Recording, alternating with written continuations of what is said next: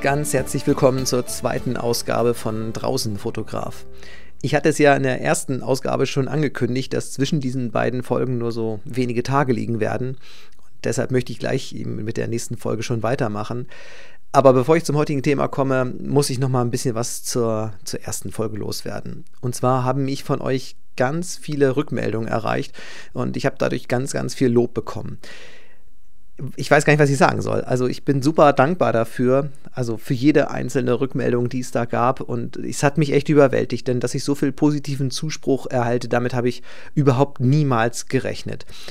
Und was es so für mich echt besonders macht oder was mir echt was bedeutet, ist die, äh, die Tatsache, ja, dass ich mir so bewusst mache, dass es ja nicht so, so ein Like, das hier mal eben so auf Instagram vergebt, in Anführungsstrichen jetzt, darüber freue ich mich auch, aber ähm, das hier geht noch viel weiter, nämlich ihr nehmt euch, ihr nehmt euch Zeit, das Ganze zu hören und das ist ja nicht selbstverständlich, denn wer kann schon sagen, dass er einfach mal Zeit übrig hat? Und ihr habt das trotzdem gemacht, habt euch das Ganze angehört und euch dann auch noch die Mühe gemacht, mir irgendwie eine Rückmeldung zu geben, äh, ob per Mail oder auf Instagram oder mit einer direkten Nachricht. Richtig, richtig toll. Also danke dafür. Wirklich, ich bin da, bin da sehr glücklich drüber. Bei euren Rückmeldungen war unter anderem eine Frage dabei, nämlich wie lange werden dann die Ausgaben immer so dauern? Ja, ich denke so wie die erste Folge auch. Also um die 10 Minuten kann mal 15 Minuten sein. Und dann gab es noch was äh, wirklich Witziges, nämlich einen Wunsch wurde mir sozusagen mitgeteilt. Äh, und zwar gab es so die Anregung, dass doch äh, durchaus häufiger nochmal Hundegeräusche in dem Podcast vorkommen dürfen. In der ersten Folge war ja eigentlich das Trinken zu hören. Ja, ich will das nicht ausschließen, dass das heute passiert, ähm, glaube ich aber nicht, weil beide Hunde ganz äh, ruhig in ihren Lagern liegen und wenn sie nicht noch anfangen zu schnarchen, dann wird man sie heute wahrscheinlich nicht hören. Ja, ansonsten bin ich heute ehrlich gesagt gefühlsmäßig so ein bisschen hin und her gerissen. Ich freue mich immer noch über diese vielen positiven Kommentare. Allerdings äh, ging mir schon die ganze Zeit im Kopf rum, dass ich ja in der nächsten Ausgabe in dieser etwas zu dem Sturm berichten wollte und auch zum Waldwandel im Harz. Und zu diesem Sturm habe ich heute noch echt eine traurige Nachricht bekommen. Ursprünglich dachte ich ja, dass wir ja relativ glimpflich im Harz noch davongekommen sind. Klar, unterschiedlich äh, stark an verschiedenen Orten im Harz, aber insgesamt dachte ich, geht es noch. Ich habe aber gehört, dass am Luchsgehege in Bad Harzburg doch was passiert ist mit dem Sturm. Ähm, also in Bad Harzburg gibt es ein Luchsschaugehege der Nationalparkverwaltung und dort können Besucher eben Luchse beobachten und können dabei zuschauen, wie sie zweimal in der Woche auch öffentlich gefüttert werden. Das hat den Vorteil, man sieht die Tiere dann einfach, denn sonst, wenn die sich versteckt haben, dann kommen die ja auch nicht raus. Bei diesem Sturmtief, das über Deutschland gefegt ist die letzten Tage, sind aber auch zwei große Buchen umgestürzt. Die sind auf die Zäune des Geheges gefallen und äh, in der Folge ist eben ein Luchs, der Tamino, gestorben und drei weitere Luchse sind entlaufen. Warum macht mich das so betroffen? Was habe ich mit diesen Tieren zu tun? Eigentlich hatte ich mit ihnen relativ viel zu tun in den letzten Jahren. Ich habe ja in der letzten Folge dieses Podcasts verraten, dass ich diese Fotografie nur nebenberuflich betreibe. Hauptberuflich bin ich in der Umweltbildung tätig und zwar beim Nationalpark Harz. Ich ja, bin dort zuständig für einen recht großen Teil der außerschulischen Bildungsarbeit. Und in diesem Rahmen war ich in den letzten Jahren wirklich oft mit Schulklassen am Luchsgehege, also mit Schülern unterschiedlichsten Alters. Aber über die Jahre habe ich natürlich diese Luchse auch irgendwie lieb gewonnen. Und auch wenn ich nie persönlich dichter an den Tieren dran war und überhaupt keine persönliche Bindung zu den Luchsen hatte, ist das schon jetzt echt, ja, komisches Gefühl und auch einfach wirklich traurig zu wissen, dass der Tamino jetzt, ja, 15 Jahre alt geworden ist und jetzt beim Sturm sein Leben lassen musste.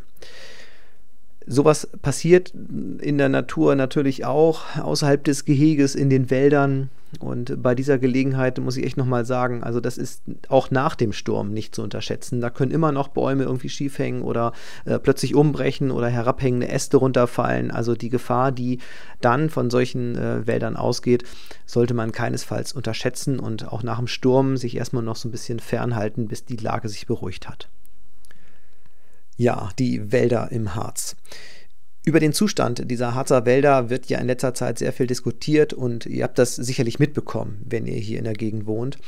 Ähm, es gab in den letzten Jahren ja immer wieder echt große Schadereignisse, die den Wäldern irgendwie zusetzten. Ob das nun ja vor einigen Jahren so Starkregen waren und aufgeweichte Böden, dann gab es immer wieder Stürme. Ähm, ganz aktuell in den letzten Jahren, aber dann wieder eine Dürre äh, und mehrfach echt trockene Jahre. Dann hat der Borkenkäfer zugeschlagen. Das sind also alles so Ereignisse, äh, die für Wirtschaftswälder echt fatal sind. Das muss man so sagen. Also die Folgen daraus, die setzen diesen Wäldern total zu. Ja, und auf der anderen Seite bieten diese Ereignisse natürlich auch die Chance, einen Wandel der Wälder herbeizuführen. Und das ist an einer Stelle auch so gewollt, nämlich im Nationalpark Harz. Das ist ein Schutzgebiet, in dem die Natur sich eben frei entfalten darf. Übrigens an dieser Stelle bei Instagram sieht man ganz oft irgendwelche Bilder vom Harz, auch mit der Ortsangabe, dann aber Nationalpark Harz. Das ist nicht unbedingt gleichzusetzen und das stimmt auch ähm, leider nicht immer, denn der Nationalpark nimmt tatsächlich nur 10% der Fläche des Harzes ein. Also nicht der komplette Harz ist irgendwie geschützt, sondern nur ein kleiner Teil davon. Wenn man Menschen fragt, was sie sich unter unberührter Natur vorstellen, es gab da vor vielen Jahren, kann ich mich erinnern, mal eine Umfrage, dann ähm, ja, denken die meisten Menschen sofort an einen wilden Wald, so an ungeschützte Bäume, an ja, keine Wege, an, weiß ich nicht, Moos und Tiere und eben so eine gewisse Wildheit.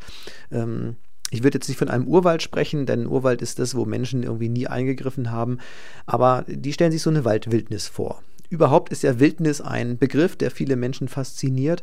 Und genau äh, das ist auch so einer der Gründe, warum ich denke, was sich im Moment im Nationalpark abspielt, ist eben eine Riesenchance, etwas mitzuerleben, nämlich diesen Wandel der Wälder hin zu einer Wildnis. So, und diese neu entstehende Wildnis bietet aus fotografischer Sicht ganz tolle und hervorragende Motive.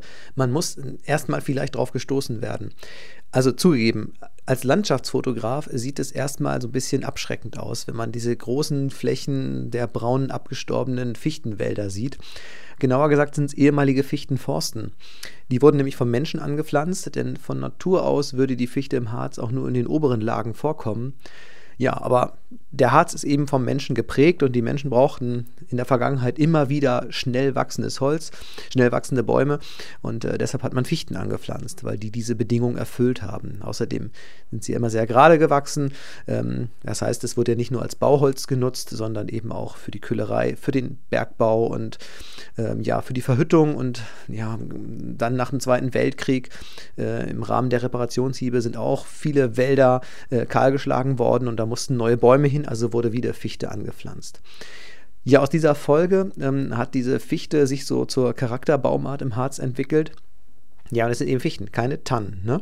Und diese äh, Fichten sind empfindlich, aber was Störungen anbetrifft, also bei Stürmen sind sie empfindlich, weil sie sehr flach wurzeln. Bei Dürre sind sie empfindlich, weil diese Wurzeln ja eben nicht so tief in die Erde gehen und deshalb bei Wasserschwankungen im Boden äh, ja die Fichte schnell unter Stress gerät. Wenn sie unter Stress gerät, dann kann die Fichte nicht so viel Harz produzieren und das nutzt wiederum der Borkenkäfer, der sich ja bei so Dürreperioden äh, nochmal mehr verstärkter über die Fichten hermachen kann. Äh, der vermehrt sich unter der Borke der Fichte. Ja, und das ist so, ein Rädchen greift ins andere. Und im Nationalpark Harz ist das Ganze eben aus ökologischer Sicht zu sehen. Und da muss man einfach sagen, da beschleunigt er, dieser Borkenkäfer, einfach den Waldwandel. Dann nochmal zurück zur fotografischen Sicht. Diese braunen, abgestorbenen Wälder, die bleiben ja nicht so, sondern sie verändern sich ja in ihrem Aussehen. Ähm, bei diesen stehenden oder noch stehenden Bäumen ist es so, dass irgendwann Äste runterbrechen oder ganze, ganze Kronenteile. Die Borke wird vom Specht locker geschlagen und irgendwann blättert sie ganz ab und dann sind diese Stämme auch so grau oder silbrig glänzend. Das sieht einmal in der Sonne spannend aus, auf der anderen Seite aber auch, wenn so der Nebel da durchwandert. Das ist sehr, sehr mystisch. Und dieses Mystische Mystische macht den Harz ja auch aus, total. Ne? Ja, und ein Ort, wo man das ganz gut beobachten und fotografieren kann, ist meiner Meinung nach der Oderteich. Der Oderteich ist ja auch eine ja, vom Menschen angelegte Talsperre, ist von so einem Rundweg umgeben und äh, dort äh, ja an allen Seiten des Oderteichs, an den Uferseiten, da kann man eben diese unterschiedlichen Zerfalls- und Neubegründungsphasen des Waldes super gut erkennen und auch fotografieren. Dazu muss man nicht immer nach oben gucken in die Baumkronen, sondern eben auch oft auf den Waldboden und dann sieht man, welche Dynamik sich da einfach entwickelt.